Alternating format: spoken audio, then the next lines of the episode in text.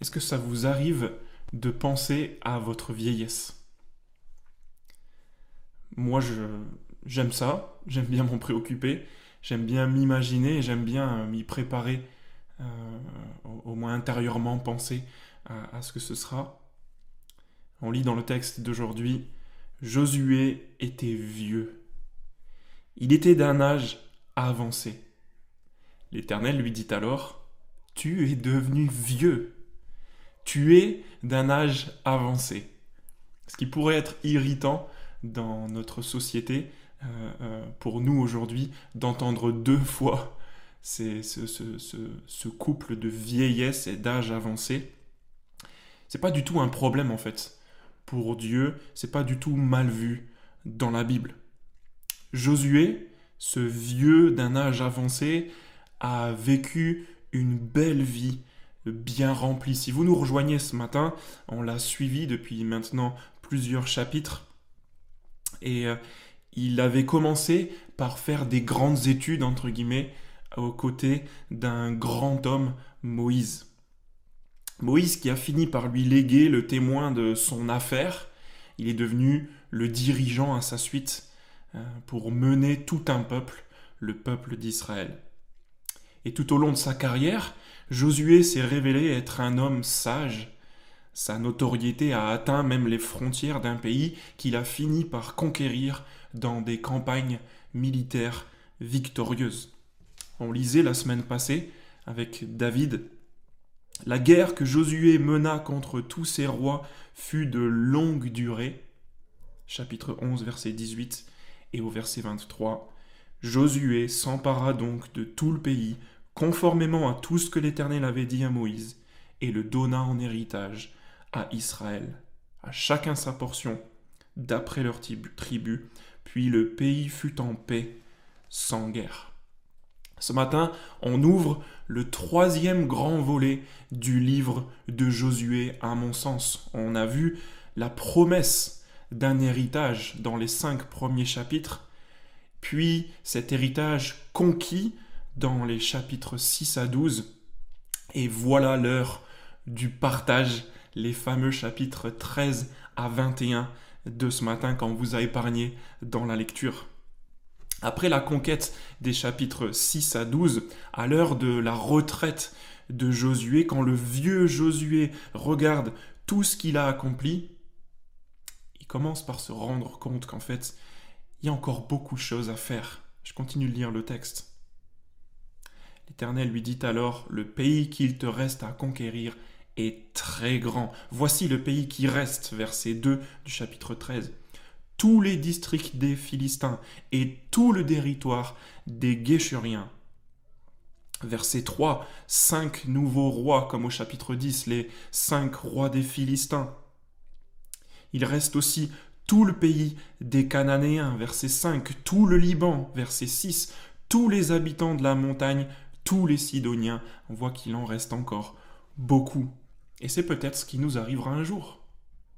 Après nos grandes études, après notre grande carrière, on sera là devant tout ce qui nous reste à faire. Avec tout ce que Josué a fait, il lui reste encore tellement à accomplir, tellement à faire. Et peut-être que le jour où ça nous arrivera, on se posera cette question. Pourquoi est-ce qu'on a fait tout ça finalement? Et qu'est-ce qu'on est censé faire maintenant? Il y a plusieurs options qui se présenteront devant nous. Il y a plusieurs options qui se sont peut-être présentées devant le vieux Josué. Ça aurait pu être le moment de sa crise identitaire, le moment où il a un désir de renouveau, où il se sent les ailes poussées pour tout plaquer, pour divorcer, refaire sa vie, redevenir comme un jeune et faire tout comme si euh, il l'était, euh, accomplir tout ce qu'il a, a regretté de ne pas avoir pu faire. Ou alors, regarder les vieilles photos, déprimer totalement, devenir aigri, s'asseoir et puis penser au passé en répétant que c'était mieux avant c'est pas la vie de l'éternel.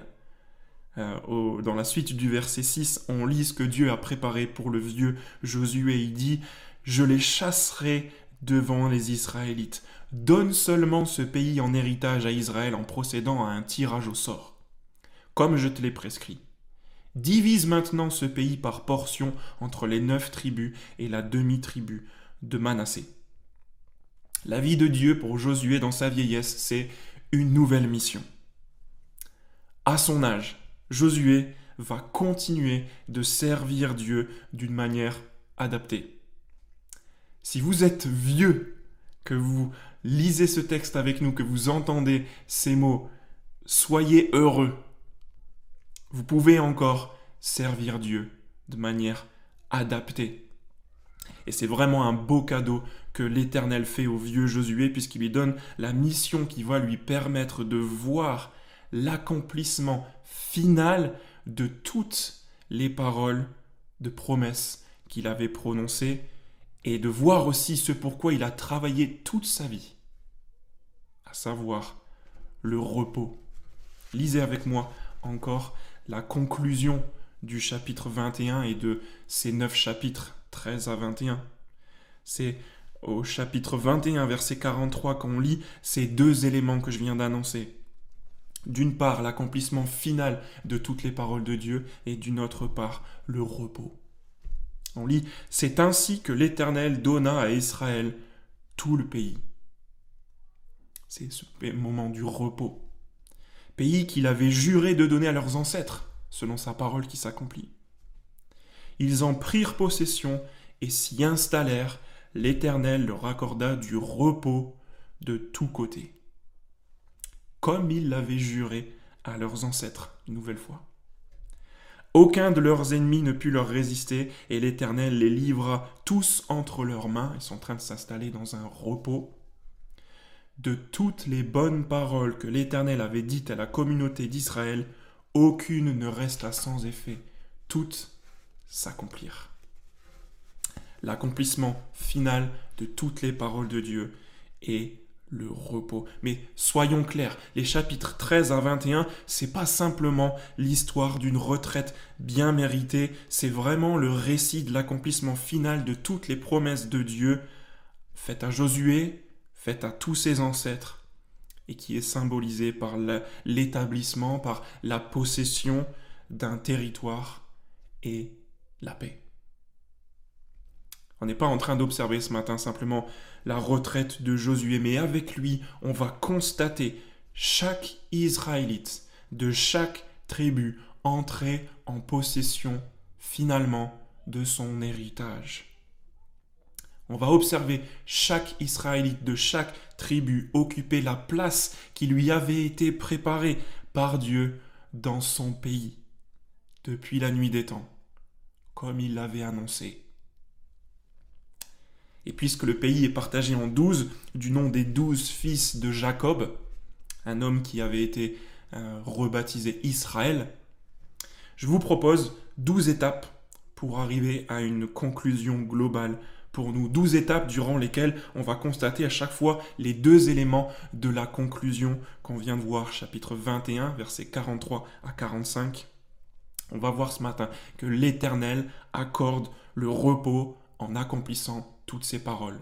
Ces deux éléments, l'accord du repos et l'accomplissement de toutes ces paroles.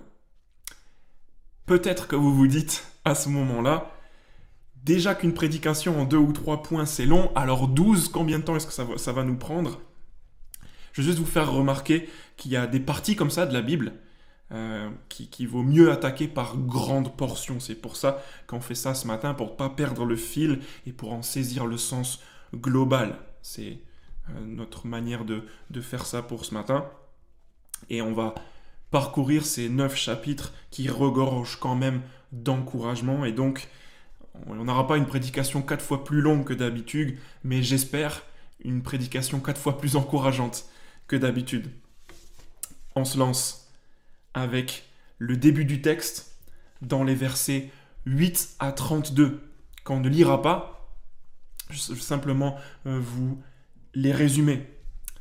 Euh, dans les versets 8 à 32, ce sont d'abord les deux tribus ennemies qui avaient euh, demandé la partie orientale du, du pays, à l'est du Jourdain. Souvenez-vous, si vous étiez là au chapitre 1, c'est à leur tour de, de rentrer chez eux. On lit chapitre 13, verset 23, Voilà quel fut l'héritage du clan des Rubénites. Ruben reçoit son héritage. 13, 28, Voilà quel fut l'héritage du clan des Gadites. Gad reçoit son héritage. 13, 31,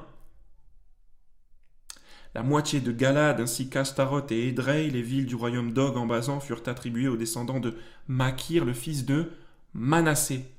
Elles furent attribuées à la moitié des clans des descendants de Makir. Et la conclusion du verset 32, telles sont les parts que fit Moïse lorsqu'il se trouvait dans les plaines de Moab, à l'est du Jourdain, vis-à-vis de Jéricho. On voit ces deux tribus et demie, Ruben, Gad et la demi-tribu de Manassé, du nom des, des, des, des, trois fils de Jacob. Ces deux tribus qui entrent dans leur repos, ça y est, c'est fait, ils rentrent chez eux conformément à la parole de l'Éternel qui avait été prononcée dans Deutéronome chapitre 3 et qu'on a lu au chapitre 1 de Josué, souvenez-vous, verset 12. Josué avait dit aux Rubénites, aux Gadites et à la demi-tribu de Manassé, Rappelez-vous ce que vous a prescrit Moïse, le serviteur de l'Éternel, quand il a dit L'Éternel votre Dieu vous a accordé du repos à vous, et il vous a donné ce pays. Maintenant, vous, tous les hommes vaillants, vous passerez en ordre de bataille devant vos frères, et vous les aiderez jusqu'à ce que l'Éternel ait accordé du repos à vos frères, comme à vous, et qu'ils soient rentrés en possession de ce pays. On retrouve ces deux éléments les paroles que Dieu avait prononcées et le repos dans lequel Ruben, Gad et la demi-tribu de Manassé sont en train d'entrer. Et on va revoir à chaque fois ces deux éléments se reproduire. Mais c'est aussi ce qui fait la spécificité de ces deux, membres ennemis, euh, de ces deux tribus ennemies du peuple, c'est qu'en fait elles étaient déjà en repos. Et elles ont laissé leur dû en suspens elles ont quitté leur famille et leur terre pour prêter main forte au reste de la nation qui n'avait pas encore hérité. Ils ont tout quitté pour faire un avec le reste du peuple, conformément à leurs engagements. Et à, à ce moment-là, il est temps pour eux de redevenir les bergers qu'ils étaient au milieu de leur terre. La spécificité de ces deux tribus ennemies en Transjordanie, c'est le repos après une longue et dangereuse abnégation. 2. Le second cité dans ce partage du pays, ce n'est pas une tribu, c'est un homme. Un des douze espions envoyés par Moïse à l'époque de Nombre chapitre 13 et il s'appelle Caleb et il raconte chapitre 14 verset 6 les Judéens s'approchèrent de Josué à Gilgal. Caleb, le fils de Jéphuné, le Kénisien, lui dit Tu sais ce que l'Éternel a déclaré à Moïse, l'homme de Dieu, à mon sujet, et au tien, à Kadesh Barnéa. J'étais âgé de quarante ans lorsque Moïse, le serviteur de l'Éternel, m'a envoyé de Kadesh Barnéa explorer le pays, et c'est avec un cœur droit que je lui ai fait mon rapport. Mes frères, qui étaient montés avec moi, ont découragé le peuple, mais moi, j'ai suivi pleinement la voie de l'Éternel, mon Dieu. Et ce jour-là, Moïse a juré, le pays que ton pied a foulé sera ton héritage et celui de tes descendants pour toujours, parce que tu as pleinement suivi la voie de l'Éternel, mon Dieu. Le second a entré euh, dans son repos. On le lit chapitre 15 aussi verset 13 et qui voit les paroles de Dieu jurées par Moïse s'accomplir, c'est un homme qui a eu foi. Il a cru à ce que Dieu voulait faire contre la vie de dix autres hommes. Il a tenu tête et il a pleinement suivi la voie de l'Éternel. Il était même déterminé, tellement déterminé dans l'adversité qu'il a combattu les descendants d'Anak c'est ce qu'on lit chapitre 14 verset 15 et chapitre 15 verset 14. Les descendants d'Anak, c'était des géants qui avaient fait reculer le peuple en nombre, chapitre 13, verset 18. Un homme plein de foi au milieu de ceux qui ne croyaient pas, déterminé même à battre hein, des, descendants de, de, géants, et déterminé aussi, on le voit au chapitre 15, les versets 13 à 19, parce qu'il offre sa fille en mariage, Axa, à celui qui l'aidera à aller au plus vite au bout de ce que l'Éternel avait promis et de gagner des batailles. Caleb, c'est vraiment le gars qui sort du lot. En n'étant déjà pas mort comme toutes les autres personnes de sa euh, génération dans le désert, mais il sort aussi du lot littéralement de Judas dont il fait partie en ayant des terres en particulier. Et la cerise sur le gâteau, c'est qu'il est d'origine, on l'a lu chapitre 14 verset 6, kénisienne. Et c'est une des nations qui était destinée à la colère de Dieu. C'est ce que Dieu avait annoncé dans Genèse chapitre 15. Malgré son origine, et à cause de sa foi et avec sa détermination, Caleb entre lui aussi en repos et il voit les paroles de Dieu s'accomplir à son sujet. C'est aussi, troisièmement, le cas du reste de sa tribu qui rentre en repos au chapitre 15. On lit au verset 1, la part attribuée par tirage au sort au clan de la tribu de Judas. Verset 12, tel fut le pourtour du territoire des clans de Judéens. Verset 20, tel fut l'héritage des clans de la tribu de Judas. C'est le chapitre 15 qui nous montre l'héritage de Judas. Judas qui hérite dans un ordre vraiment surprenant, parce que quand on lit le premier livre de la Bible, le livre de la Genèse, chapitre 29, chapitre 46, chapitre 49, Judas, on le voit, c'est pas l'aîné, c'est pas le premier, c'est le quatrième fils de la première femme de Jacob. Et c'est lui qui hérite en premier et de la plus grande part. Cette part qui sera la dernière à disparaître après la division du royaume qui viendra quelques centaines d'années plus tard et le jugement par des nations étrangères de la nation d'Israël. La tribu à laquelle Rahab, souvenez-vous, a été intégrée et de laquelle le grand roi et le Messie doit surgir. Est-ce que c'est une coïncidence? Je ne pense pas. On a simplement sous les yeux le plan parfait de Dieu, ces paroles qui sont en train de s'accomplir. En même temps que Judas entre en repos. 4. C'est encore plus clair avec ce qui arrive par la suite. C'est ce qu'on observe avec Manassé et Éphraïm, qui sont les deux fils adoptifs de Jacob. Ce n'était pas vraiment ses fils, c'était ses petits-fils, les fils de Joseph, son propre fils. C'est ce qu'on lit dans Genèse chapitre 48. À l'époque, Jacob les avait bénis d'une manière très particulière avec les mains croisées.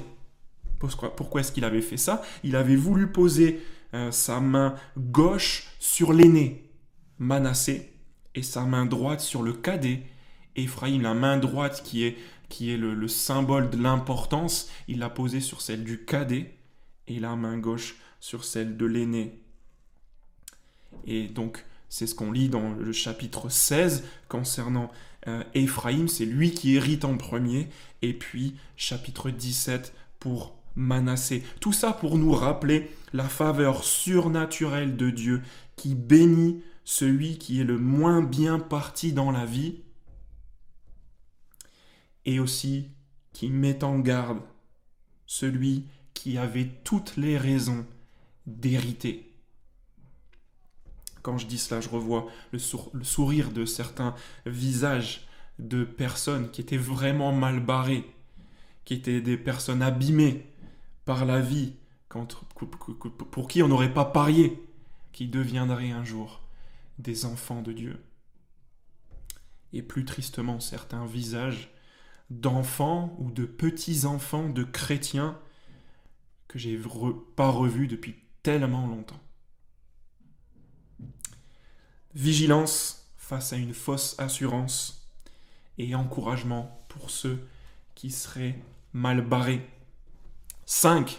Dans cette société qui s'établit, au fur et à mesure des chapitres 13 à 21, non seulement Dieu choisit les étrangers comme Caleb, et les quatrièmes, ou les cadets, comme on vient de le voir, euh, avec Judas, avec Manassé, avec Éphraïm, mais dans cette société régie par des hommes choisis par Dieu, dont le nom de famille est tellement important, Dieu n'oublie pas pour autant de protéger et de considérer des femmes.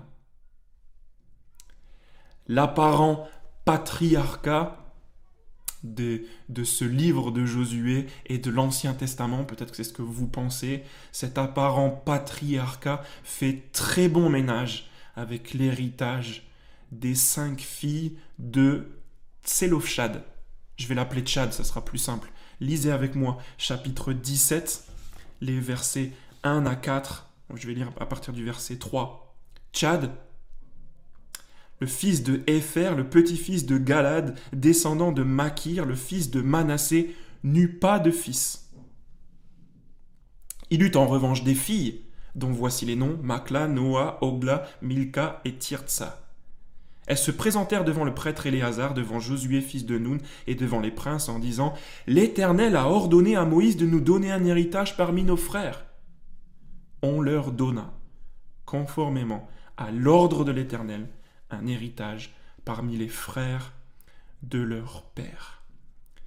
Ces filles, ces cinq filles, reçoivent conformément aux paroles de l'Éternel qui s'accomplissent leur part de repos, leur part dans l'héritage.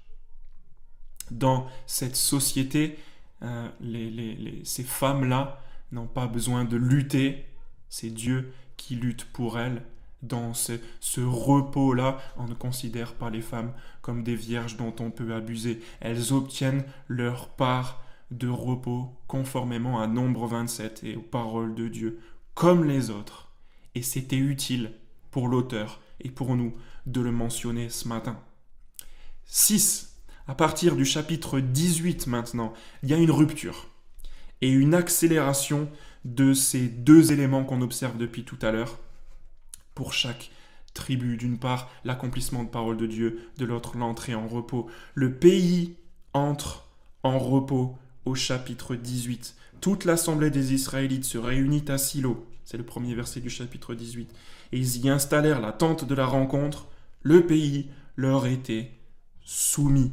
Il n'y a plus de résistance. Ils installent la tente de la rencontre, la tente dans laquelle Dieu symbolise sa présence.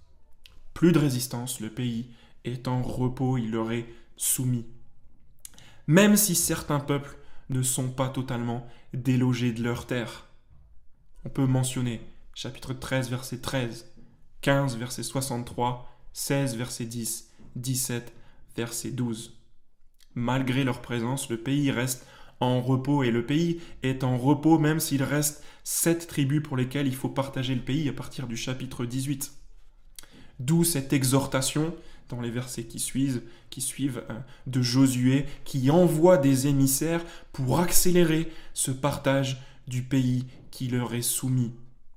Maintenant que Judas occupe le sud et que les fils de Joseph, Manassé et Éphraïm occupent le nord chapitre 18, verset 5. Et on voit même les deux éléments de la conclusion de la section dans la méthode qui est employée pour partager le pays. Chapitre 18, verset 10, Josué procéda pour eux à un tirage au sort. C'est la méthode qu'on lit au chapitre 13, verset 6, chapitre 14, verset 2, chapitre 15, chapitre 16, chapitre 17. Pour chaque tribu, en fait, la méthode, c'est le tirage au sort. Au sort. La, carte est tracée par les émissaires de Josué, mais c'est un tirage au sort qui régit le partage. C'est pas une méthode qui laisse le choix au hasard. C'est une croyance que c'est Dieu en fait qui est maître du sort. Et au moment où on jette le sort dans le pan de la robe, comme le dit le livre des Proverbes, toute décision vient de l'Éternel. Ce sont donc les paroles de Dieu qui s'accomplissent, ses promesses et c'est lui-même qui est en train d'accorder le repos à chacun. Donc, dans la suite du chapitre, chapitre 18, À partir du verset 11, on voit l'entrée dans le repos des sept dernières tribus. Chacune reçoit sa part d'héritage, ses terres de repos, conformément à quoi Encore une fois, aux paroles que l'Éternel avait prononcées dans Nombre chapitre 26. On lit chapitre 18, verset 20. Tel fut l'héritage du clan des Benjaminites. Chapitre 19, verset 8. Tel fut l'héritage du clan de la tribu de Siméon. Chapitre 19, verset 16. Euh, Tel fut l'héritage du clan des Zabulonites. Chapitre 19, verset 23. Tel fut l'héritage des clans de la tribu d'Issachar. Chapitre 19, euh, verset 32. Tel fut l'héritage euh, tel fut l'héritage pardon, des clans de la tribu de Nephtali. Et chapitre 19, verset 48, tel fut l'héritage de, des clans de la tribu de Dan. Ça peut sembler indigeste.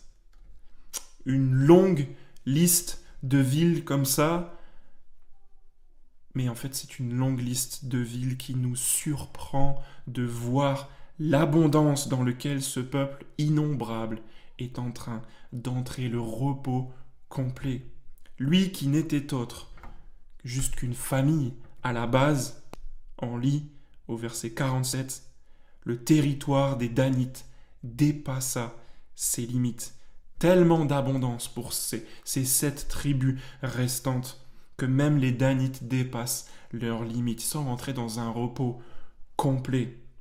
Et on arrive à la fin du chapitre 19 à Josué lui-même qui encadre ces tribus avec Caleb au début. Ces deux espions, Josué et Caleb, qui avaient été fidèles, on lit au verset 50 du chapitre 19.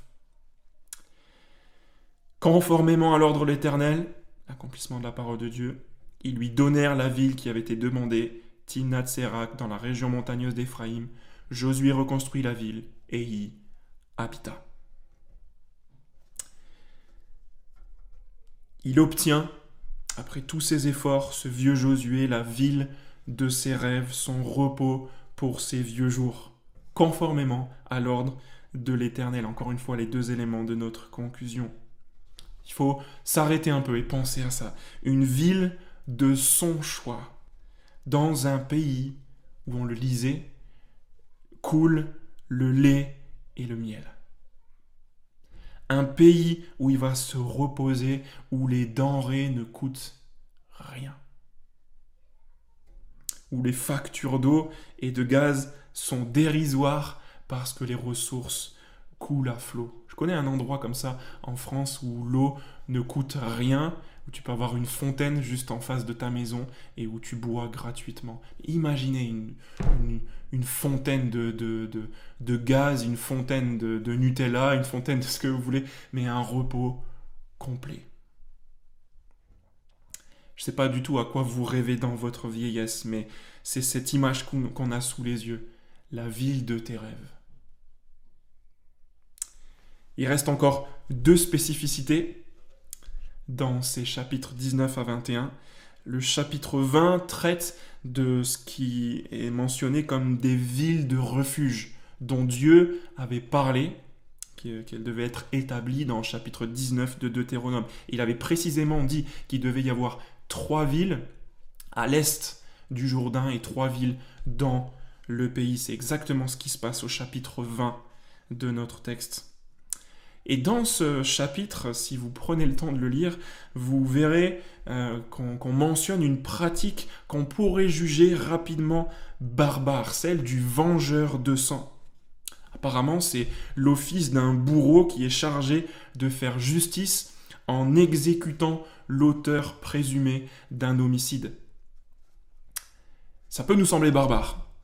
Et euh, cette semaine, je suis tombé sur l'histoire d'une famille, il s'appelle la famille Schneider, et le mari euh, passait à la télé parce qu'il comparaissait en appel d'un jugement qui lui avait été défavorable. Il avait écopé après 11 mois de détention provisoire, de 5 mois, 5 euh, ans par exemple, euh, pardon, d'emprisonnement avec sursis et je crois 40 000 euros d'amende pour meurtre. Et dans ce, cet appel, on entendait parler des faits. Au moment du drame, depuis plusieurs mois, les Schneider étaient effrayés et importunés par une bande de jeunes qui menaçaient de leur faire du mal physiquement. Et après avoir crié pendant plusieurs mois à l'aide aux forces de l'ordre, main courante, tout ce que vous voulez, euh, pour, pour, pour les intimider, euh, Monsieur Schneider avait tiré, euh, il avait fini par prendre un, un, fusil sur son, sur son mur, un fusil de décoration, et il avait tiré à l'aveuglette en pensant au voisin du dessus, sans, sans tirer en hauteur, il avait tiré dans son jardin, et en fait il avait fini par toucher un jeune homme mort sur le coup qui était en train d'essayer de, rentrer chez eux. Donc cet homme, dans ces circonstances, avait déjà fait 11 mois de prison préventive et euh, il avait cette somme d'argent à payer. Et notre système judiciaire peut être parfois imparfait. Il n'est pas parfait. Il est responsable, c'est le cas de M. Schneider, de la, détention et de la destruction même de vies innocentes. Dans ce cas, la Cour d'appel a reconnu la légitime défense du couple et vu l'état de l'arme avec laquelle euh, M. Schneider avait tiré, en fait, il n'avait aucune intention de tuer qui que ce soit. C'est une histoire parmi tant d'autres, comme on peut en trouver tellement.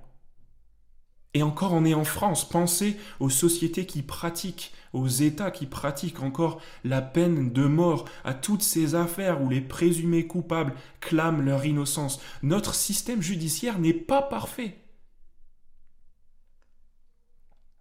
Dans cette société-là qu'on peut juger vite fait comme archaïque et comme barbare, les présumés coupables sont protégés jusqu'à leur jugement. C'est ce qu'on lit au chapitre 20 et au verset 6. Il restera dans cette ville jusqu'à ce qu'il ait comparu devant l'assemblée pour être jugé, et jusqu'à la mort du grand prêtre, alors en fonction.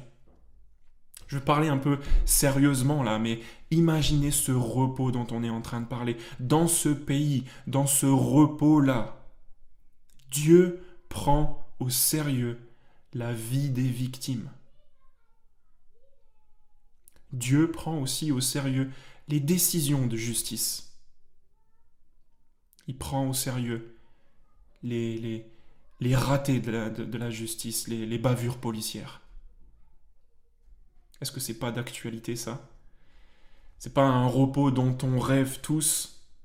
Un pays où règne une justice équitable, un vrai repos.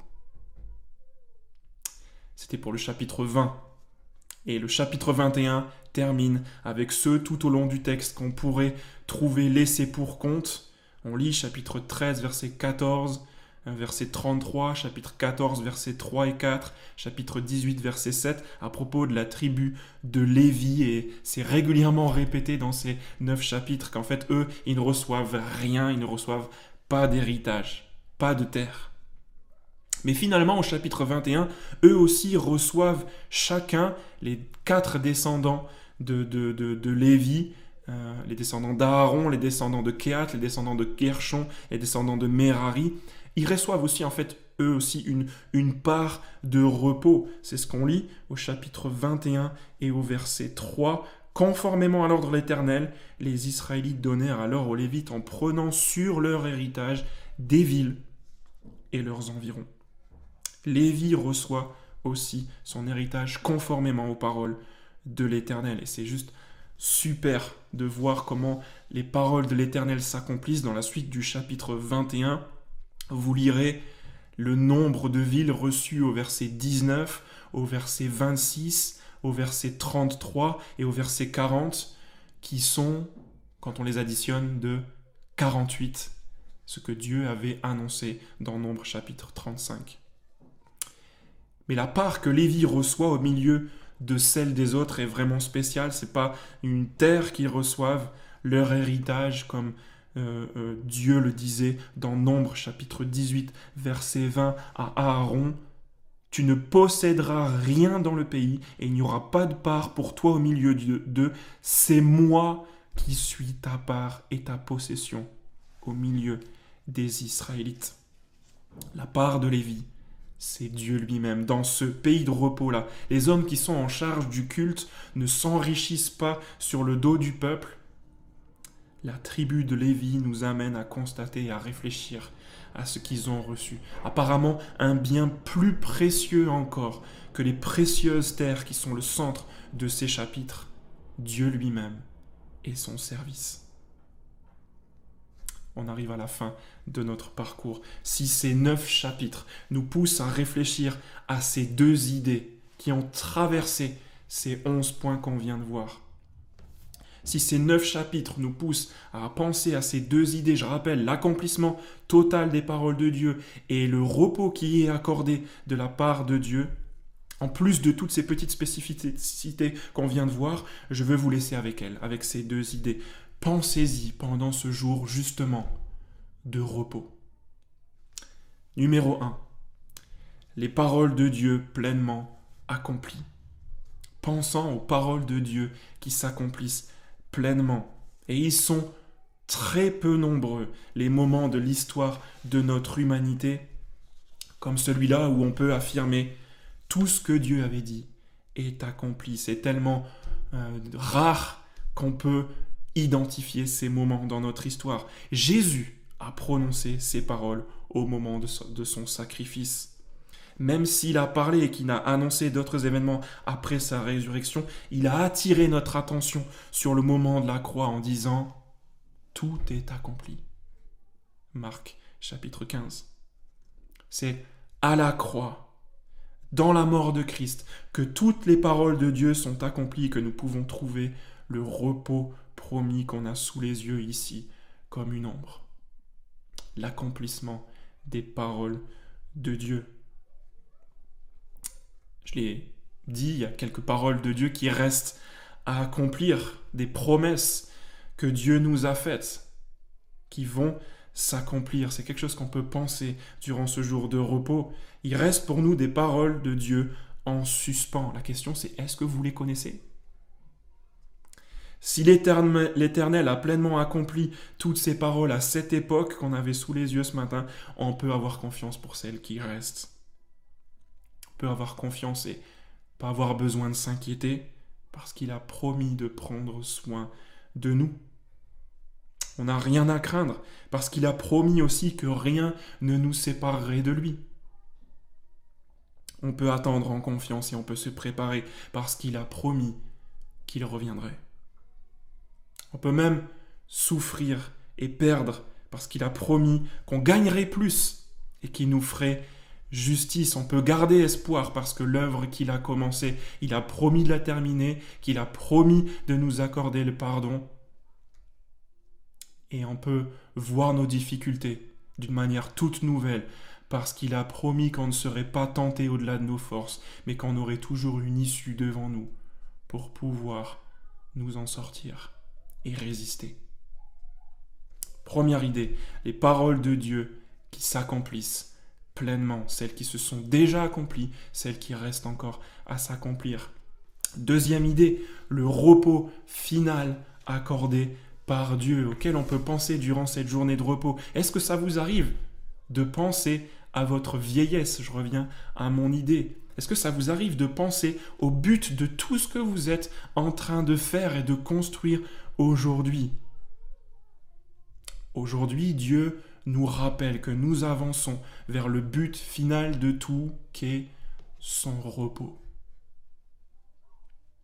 Et on le médite avec ces chapitres, ce repos qui est un moment où nos renoncements, comme ceux des deux tribus ennemies en Transjordanie, un moment où nos renoncements et où notre foi, déterminée comme celle de Caleb recevront enfin leur récompense abondante, comme on l'a vu pour Josué et pour les sept tribus euh, à, l'ouest du pays. Un repos où les étrangers, les femmes, les handicapés de la vie sont les bienvenus, où ces gens-là verront le repos offert par Dieu comme une place préparée pour eux, comme un pays de rêve en paix, sans ennemis, sans injustice, où Dieu lui-même est la part la plus précieuse, plus encore que des terres, plus encore qu'une belle maison, une belle villa. Dieu a déjà accordé le repos à cette nation, de la même manière que les Israélites sont revenus à l'époque d'un beau jardin d'antan en Christ, nous avons déjà le repos de nos âmes. Et nous attendons le repos final qui arrive bientôt. Utilisons ce repos d'aujourd'hui pour y penser, pour le remercier.